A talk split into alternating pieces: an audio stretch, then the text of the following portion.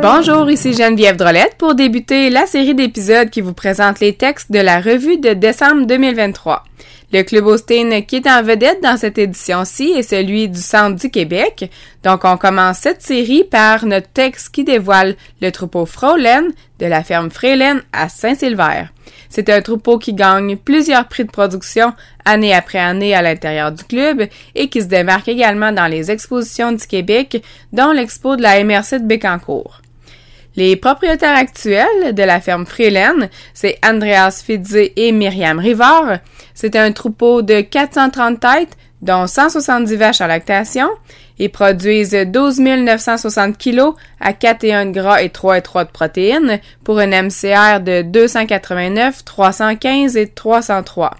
Ils détiennent un quota de 230 kg de matière grasse par jour et ils ont une classification du troupeau de 15 excellentes, 95 très bonnes et 58 bonnes plus. Et avec tout ça, ils cultivent également 850 acres en foin, en silage de maïs, en maïs grain, en céréales et en soya. Donc sur ce, je vous souhaite un bon épisode et une bonne écoute.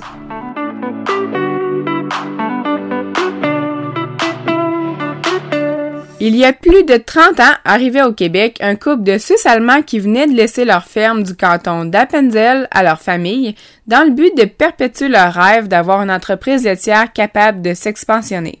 C'est à Saint-Sylvère, dans le centre du Québec, qu'ils achetèrent la ferme plourdoise, donc 40 vaches et leur génisse, la machinerie, et 33 kilos de quota, 350 acres de terre et de boisé, ainsi que les bâtiments qui s'y trouvaient.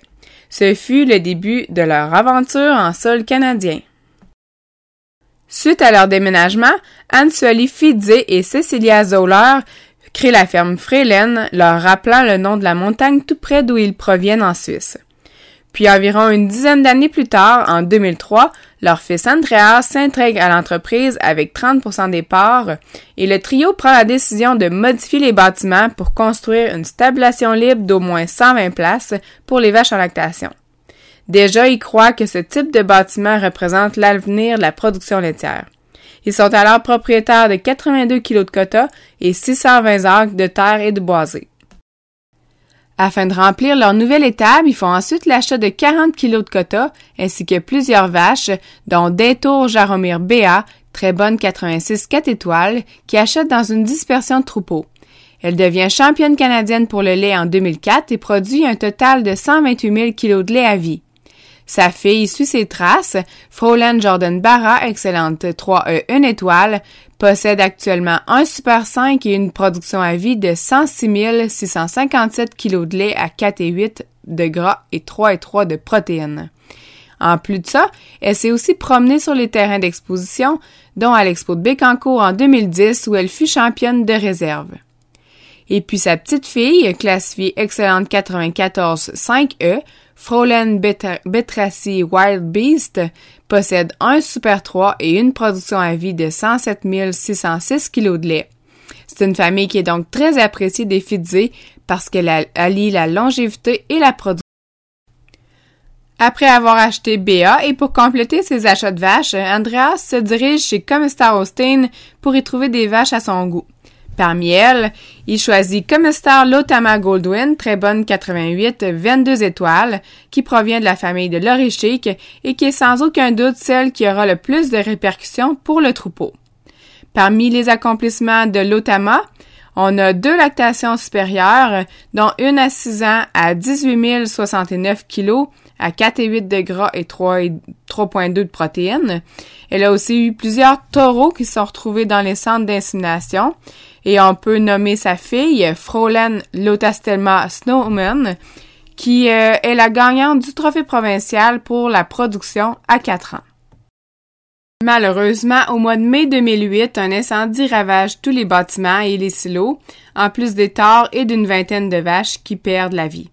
Sur le coup de l'émotion, dès le lendemain, les propriétaires entament la construction d'une nouvelle étable. Avec une disposition un petit peu différente, ils bâtissent une réplique de ce qu'ils avaient.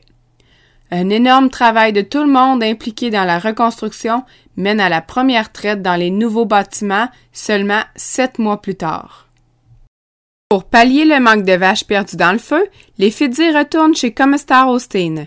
Ils sélectionnent à nouveau des individus provenant des meilleures familles de vaches du troupeau. Encore aujourd'hui, ils exploitent des vaches provenant d'achats à ce moment-là, tels que Comstar Losingale Goldwyn très bonne 87.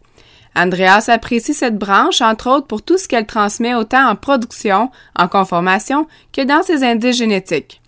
Frolen Losendrad Doc, très bonne 87, 2 ans, est la descendante la plus prometteuse en ce moment à la ferme, avec ses trois lactations supérieures en trois vélages. Pour garder la flamme de l'élevage, Andreas s'amuse à participer aux ventes et à dénicher des sujets provenant de familles de vaches populaires comme celle de Jacob Goldwyn Brittany, excellente 96 2E 32 étoiles. Actuellement, le couple Rivard-Fidzé élève des sujets provenant de 15 à 20 familles différentes. Myriam nous a confié que l'hiver, le passe-temps préféré d'Andreas est de choisir des donneuses d'embryons avec lesquelles ils vont faire de la fécondation in vitro. Chez eux, contrairement à d'autres, les veaux provenant du vitro sont plus en santé que les veaux de gestation naturelle. Utilisée depuis 2015, l'étape froide pour les veaux abrite 10 huches d'un côté et de l'autre, elle est divisée en 6 parcs pouvant accueillir 10 veaux par parc. Myriam utilise un taxilet pour les abreuver et elle affirme qu'elle adore leur installation car peu de veaux sont malades. Donc après avoir monté une entreprise à leur goût, Myriam et Andreas prévoient maintenant intégrer leur relève dans un avenir prochain. Leurs quatre enfants, Mathias, Eliane, Catherine et Léa, suivent leurs traces autant à la ferme que sur les terrains d'exposition. Alors gageons qu'ils auront de quoi s'amuser avec une si belle entreprise.